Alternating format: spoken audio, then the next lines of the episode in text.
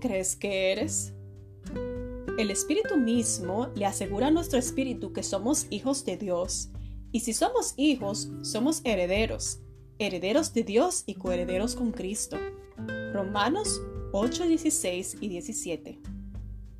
Nicole Macabe estaba embarazada de seis meses cuando encendió la radio y escuchó una noticia aterradora. La policía la buscaba como sospechosa de un asesinato.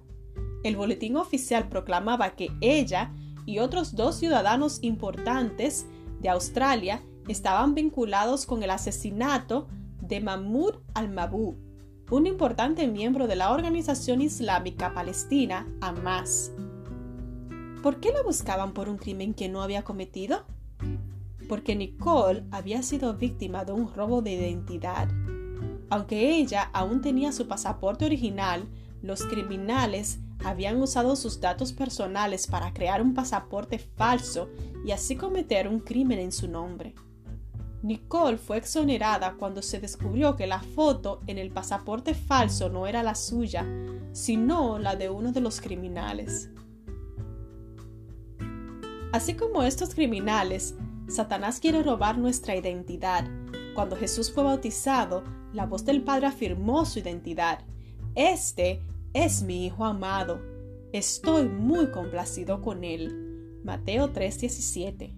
Pero Satanás era consciente del peligro que corría si permitía que Jesús viviese afianzado en su identidad de Hijo amado. Por eso, solo unos días después, en el desierto, intentó que durara. No es casual que todas las tentaciones comenzaran con las mismas frases, si eres el Hijo de Dios. Bajo la superficie de muchas tentaciones se encuentra la misma pregunta hiriente. ¿Quién te crees que eres? La identidad no se gana, se hereda. Nuestro Padre es el Rey de Reyes. Somos princesas reales, amadas con un amor exuberante y eterno.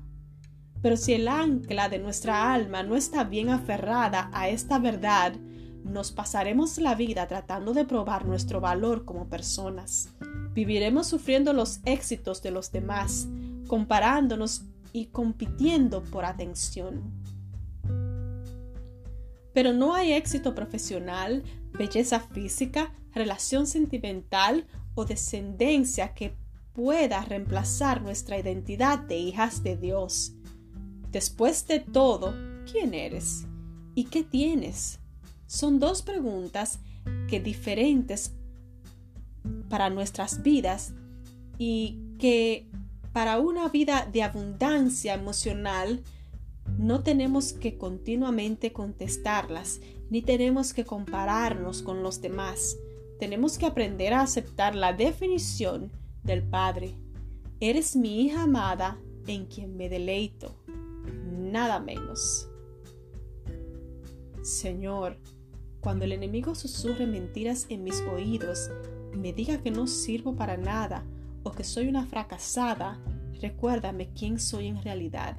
Soy amada con tal fuerza y generosidad que no escatimaste ni a Jesucristo para salvarme.